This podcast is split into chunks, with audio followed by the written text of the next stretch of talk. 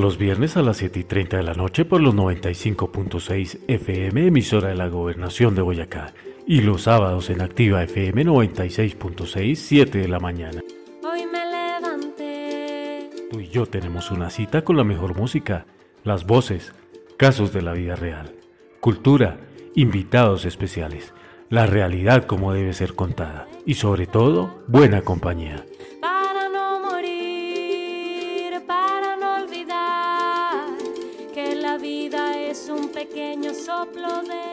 Aquí comienza, sin censura, el poder de la libertad. Todas y todos podemos opinar. Hey, ya, hey, ya, ya, hey.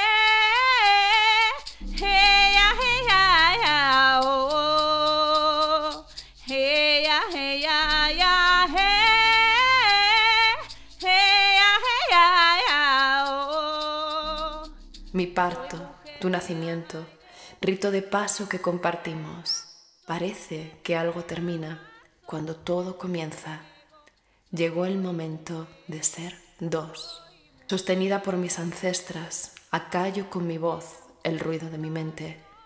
Mi instinto salvaje me da fuerza presente.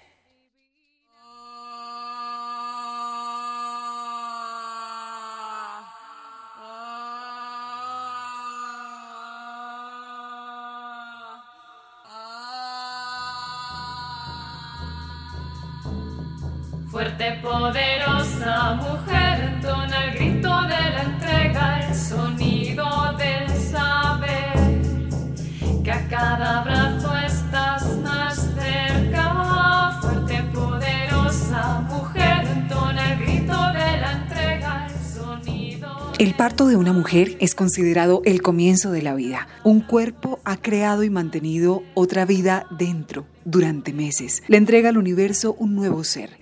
Se conjuga la fuerza y el instinto, el dolor y la agonía, con la esperanza de esa nueva vida que abre sus ojos a otro nuevo mundo. Ay María, uh, llévame, llévame a los cielos, llévame. Ay María, uh, llévame, llévame a los cielos, llévame. Ay María, uh, llévame, llévame a los cielos, llévame. Hoy en Sin Censura, el poder de la libertad, hablamos de las parteras, las tradicionales mujeres encargadas de traer al mundo miles de niños, generaciones enteras en el país y a nivel mundial. Yo soy Joana Baez y a partir de este momento los vamos a estar acompañando, las vamos a estar acompañando cerrando semana, junto también nuestro equipo, Gina Rojas Hoyos desde Duitama, desde Tunja, Alejandra Munevar, desde Samacá, Patricia Galindo. Ay María, uh, llévame, llévame a los cielos, llévame. Por siglos, otras mujeres han acompañado ese único momento. Desde sus saberes, con sus propias manos, han palpado la vida mostrándole el camino desde antes de su llegada. La vida de un niño cuando nace eh, acompañado por una partera, desde el vientre ya uno como partera lo trae sabiendo que va a nacer, porque hay que conversar con él, hay que cantarle al niño, hay que ponerle musiquita al niño. Y como él viene con un interés de nacer, de ver la luz, entonces él está escuchando. Por eso es muy diferente a, tener, un, tener un nacimiento en una clínica, en un hospital, con una, en casa con una partera, porque el nacimiento es una fiesta y esa fiesta debe ser con la familia.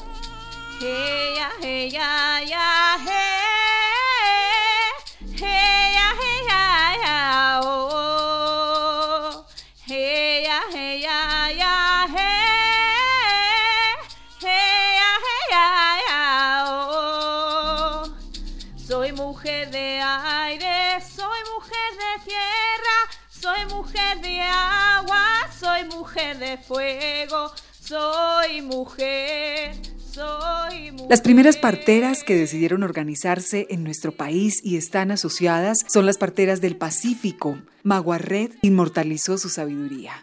La Corte Constitucional reconoció y exaltó la partería como saber ancestral desde el 2016. Es patrimonio cultural de la nación.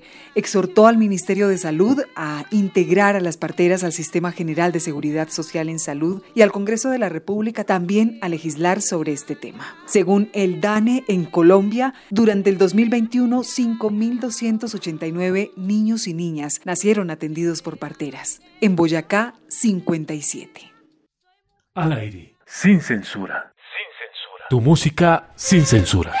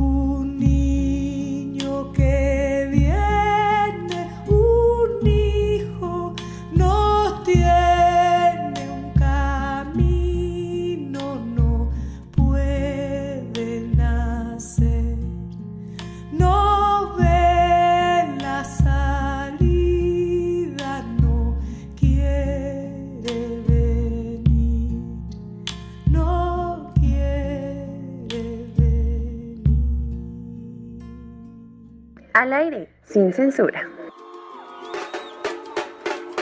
Aunque muchas de nuestras parteras ya no vivan, su amor y su entrega y esa primera bienvenida a la vida la recuerdan madres, padres, familias enteras, incluso hasta esas nuevas vidas. Al aire, Patricia Galindo. Todo vuelve a ser sorpresa. Cuando un niño va a nacer, otra vida está llegando y seremos más de tres. En la casa la alegría llena el aire de niñez. Cuántas cosas que se piensan, cuántas cosas y un porqué. La incertidumbre de traer un hijo al mundo era antes muy complicada en nuestros municipios. El sistema de salud era precario y las distancias hacían que la travesía fuera muy riesgosa. Por eso las mujeres que estaban por dar a luz confiaban su parto a las llamadas parteras, que iban de vereda en vereda ofreciendo sus servicios. Tenían el permiso de la autoridad en salud o quien hiciera sus veces y lo más importante, la confianza de muchas mujeres que trajeron sus hijos al mundo de esta manera. Así le sucedió a la mamá de Nancy, que fue asistida por doña Leopoldina Ruiz, de donde nacieron ella y sus seis hermanos. Así lo recuerda Nancy. Recuerdo que mamá me contaba que nosotros de, de ocho hermanos nacimos seis en casa. Ya los últimos dos sí nacieron en el hospital. ¿Qué recuerdo de mi partera? Recuerdo que era una señora que se llamaba Leopoldina Ruiz. Era quien recibía como tal el, el parto, según mamá me cuenta, que si el parto estaba muy complicado, ella duraba todo un día o toda una noche al lado de la persona o de, o de la parturienta. Y luego eh, se desplazaba a otras veredas eh, a ir a recibir más partos. Los servicios que prestaba la partera eran complementados por otra auxiliar. Eh, esta partera por lo general llegaba cuando se, se requería de ella y se tenía que buscar de vereda en vereda o, en- o de donde estuviera para venir a prestar ese servicio. También al lado de ella había una, una sobandera que era como ejercía su labor de enfermera, quien estaba pendiente si a, si a la mamita le daba mastitis o tenía que sobarle nuevamente la matriz para que quedara en su puesto, etcétera. Entonces, era la enfermera era la señora Anadelia. Anadelia. Anadelia. El arte de sobar, como se le denomina a dar masajes, era tratado aparte y los cobros también lo eran. Y otras, y otras labores que desempeñaban ellas era pues la parte de, de la, de la sobandería. Ellas cobraban aproximadamente entre 3 mil o 4 mil pesos, esto hace 50 años. Se hacía un trabajo complementario luego de dar a luz, pues las parteras realizaban labores posparto. Pero las mamitas debían guardar un reposo de 40 días. Entonces la partera estaba visitándola para ver cómo se encontraban sus senos, para ver si se estaba guardando las recomendaciones de guardar realmente ese reposo de 40 días y para saber cómo se encontraba el bebé. Concluye esta charla cargada de anécdotas. Entonces, pues eso les puedo contar de esta de esta historia, de lo que ha sido o cómo fue nuestro nacimiento como tal en, en casa. Otra cosa que también recuerdo era que mamá y papá nunca nos decían que nuestros hermanitos estaban dentro del vientre de ella, sino que los traía una cigüeña. Entonces había una cigüeña en el patio de mi casa y, y nosotros mirábamos que cuando iba a venir un hermanito, mi mami nos contaba que ya iba a venir la cigüeña con nuestro hermanito. Después de mí hubieron dos hermanitos más que siempre tuve la, la concepción o la creencia que realmente la cigüeña nos traía a todos. Muchas de estas parteras ya no están entre nosotros. Dejaron su legado a los recuerdos de una época que, aunque precaria, demostraba la tenacidad y el valor tanto de quien recibía como quien entregaba todo a esas manos llenas de coraje. Todo vuelve a ser sorpresa.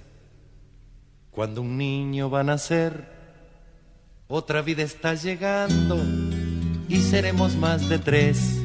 En la casa la alegría llena el aire de niñez. Cuántas cosas que se piensan, cuántas cosas y un porqué.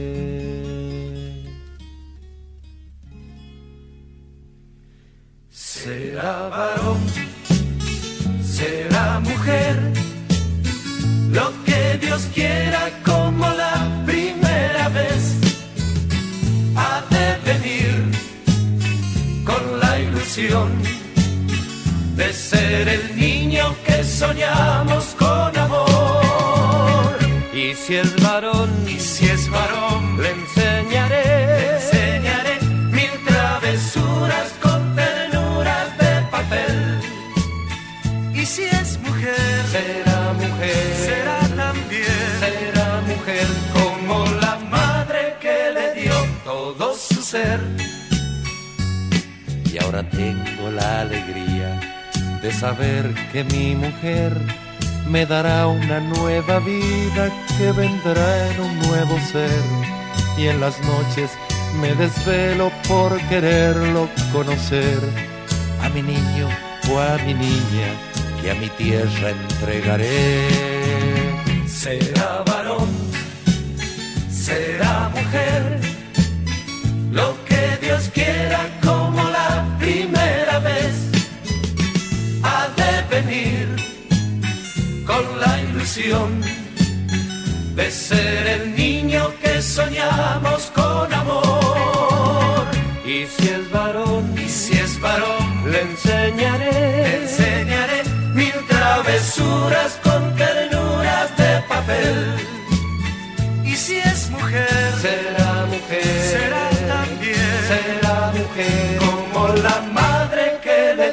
todo su ser. Será varón, será mujer, lo que Dios quiera como la primera vez. Al aire, sin censura. Actualmente la mayoría de partos en Colombia y Boyacá son atendidos en centros médicos. Sin embargo, hasta los profesionales en la ciencia de la medicina, algunos, han venido al mundo con la ayuda de una partera. Muchos respetan y admiran este conocimiento ancestral acompañado desde el amor y el profundo respeto por la vida aunque dicen el riesgo en materia de complicaciones al nacer o durante el alumbramiento es más alto en este tipo de prácticas. Sin embargo, ellos no se rehusan a lograr algún día compartir en conjunto ese alumbramiento a la vida. Al aire, Alejandra Muñoz. Hoy en Sin Censura el Poder de la Libertad hablamos de las parteras, un oficio tradicional que atiende cerca del 30% de los partos que se presentan en las zonas urbanas, marginadas y rurales. En Quinchía, una población de la zona cafetera de Colombia, el 40% de los partos son atendidos en el domicilio y de estos 73% son atendidos por parteras. Es por eso que hoy vamos a tener una charla con el doctor Ernesto Giraldo López, él es médico intensivista, coordinador de la unidad de cuidado intensivo del Hospital Regional de Uitama, con más de 38 años de experiencia, quien ha tenido también casos relacionados con parteras fuera del país, especialmente en Europa. ¿Cómo ven estos procedimientos, como lo son los partos en diferentes lugares diferentes a los hospitales, eh, teniendo en cuenta que ustedes pues ya tienen una profesión y ya hay unos avances tecnológicos que permiten que no se desarrollen precisamente en los hogares? Más, más que hablar de desarrollos tecnológicos, digamos, ¿qué es lo que diferencia un médico que atiende un parto con una partera. La partera, pues, digamos, tiene lo que se llama un conocimiento empírico, ¿no es cierto? Ella nunca ha estudiado anatomía, nunca ha estudiado fisiología del parto, eh, no tiene ayudas diagnósticas que tenemos nosotros los médicos. Entonces, digamos que eso abre una diferencia. Si nosotros lográramos combinar como sucede en otros países, la experiencia que tuve en otro país, esos saberes ancestrales con la tecnología que tenemos, lo que le digo, sobre todo métodos diagnósticos tempranos, podría ser una cosa que funcionara muy bien y disminuyera las complicaciones en el parto. El tema de no tener los partos en, en una institución de salud, sino en la casa, pues acuérdense que antiguamente yo creo que el 99% de partos se atendían en la casa. Por ejemplo, en mi familia fuimos siete hijos y todos nacimos en la casa. De manera que, que, ¿qué es eso? Entonces, combinamos las dos cosas, combinamos el saber de la medicina y con esos saberes ancestrales creo que se puede hacer una cosa eh, muy interesante. ¿Conoce o, como usted lo mencionaba hace un momento, eh, ha tenido alguna experiencia cercana con alguna partera o conoce experiencias cercanas con parteras? Sí, pero no, no en Colombia. En mi formación, digamos, yo hice mi especialización en, en Francia y trabajé durante un tiempo en Francia y mis hijos nacieron en Francia. Entonces, mire cómo suceden las cosas allá. Las parteras, que en francés se dice sage-femme, literalmente traduce mujer sabia, son, eso es una especialidad de la enfermería. Entonces, digamos, eh, los controles prenatales. Entonces, listo, el primer control prenatal se hace con el obstetra, los otros controles se hacen con la, con la partera, con la SASFAM. Creo que es como al cuarto mes se hace un control con el obstetra para que haga la ecografía, ver que todo va bien, etc.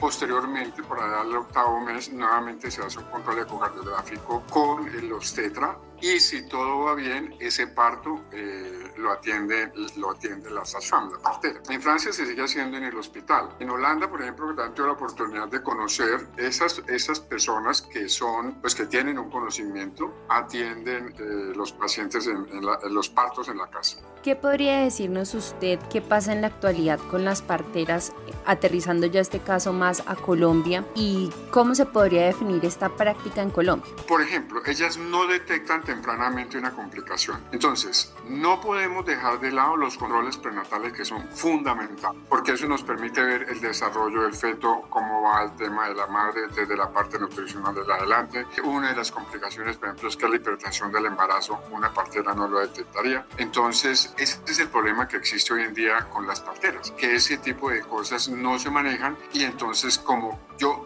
pues, o sea, obviamente hice medicina general hace muchos años, pero cuando hice medicina general, entonces me acuerdo de varios casos en que se demoraron muchísimo teniendo en trabajo de parto una, una mujer en una casa y cuando ya se complicó, entonces era que la mandaban al hospital. Esos pacientes llegaban tardíamente y ese tipo de situaciones generalmente quien paga las consecuencias es el bebé que viene en curso. Doctor, para finalizar, ¿qué percepción daría usted desde la medicina que pudiera complementar esto como una práctica en Colombia? A mí me parece que, como le digo, digamos, la experiencia que viví en Europa, eso debería ser una especialización de enfermería, mezclando, combinando las cosas. O, digamos, uno entiende, por ejemplo, la realidad de Colombia. Colombia no es Francia, ¿no es cierto?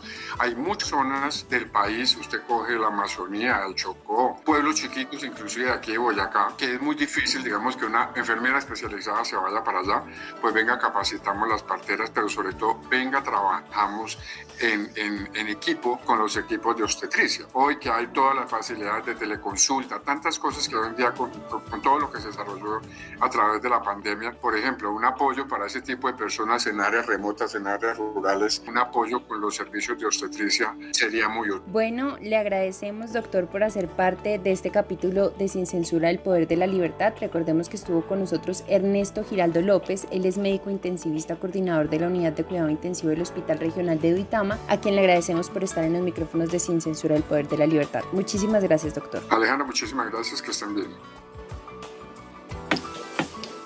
Voces y matices.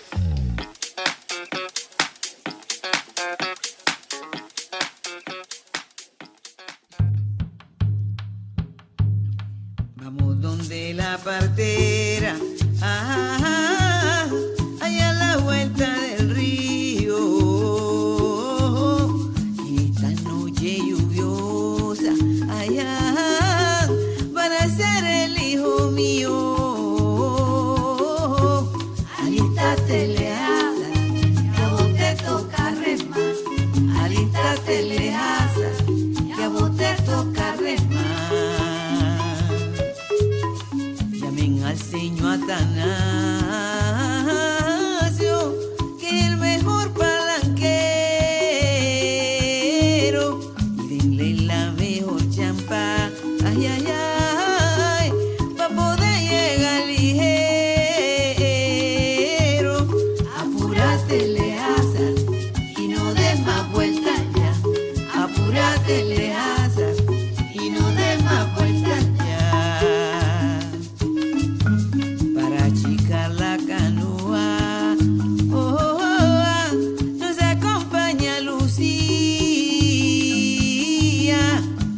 tanto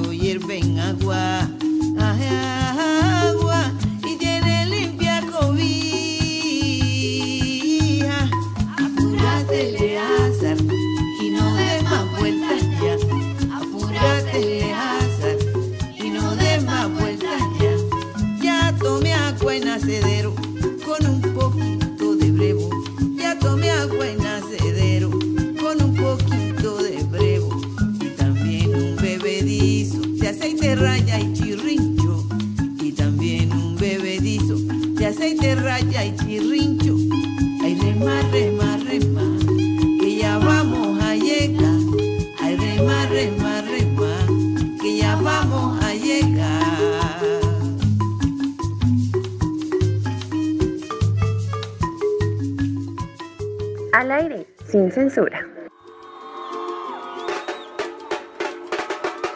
Hasta aquí este homenaje a esas sabias y fuertes mujeres que desde cada rincón de Boyacá, de Colombia o del mundo han acompañado y siguen acompañando el comienzo de la vida. Ojalá que resuene en todos y en todas la necesidad de darle lugar a cada una de estas sabidurías que desde nuestros ancestros nos regalaron vida, que son las responsables de que generaciones enteras hayan parido el futuro que hoy conocemos. Hasta aquí esta cita cerrando semana, como de costumbre, con Sin Censura, El Poder de la Libertad, un espacio en donde todos y todas podemos opinar. Gracias a la emisora de la Gobernación de Boyacá, recuerden que en los 95.6 FM tenemos una cita todos los viernes a partir de las 7.30 de la noche. Y en Activa Te Activa, Paipa 96.6 FM, los sábados a partir de las 7 de la mañana. También estamos en Spotify y en nuestras redes sociales sociales como Sin Censura, El Poder de la Libertad. Gracias a Magua Red y a todas las personas que se conectaron con este capítulo. Hasta la próxima, hasta dentro de ocho días. Un abrazo.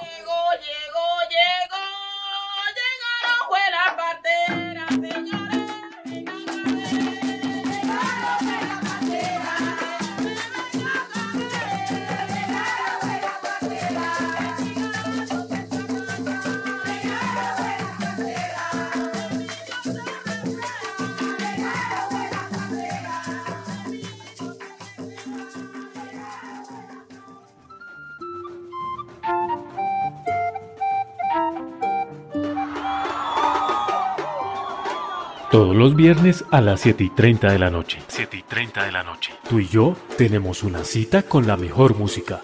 Las voces, casos de la vida real, cultura, invitados especiales. La realidad como debe ser contada. Y sobre todo, buena compañía.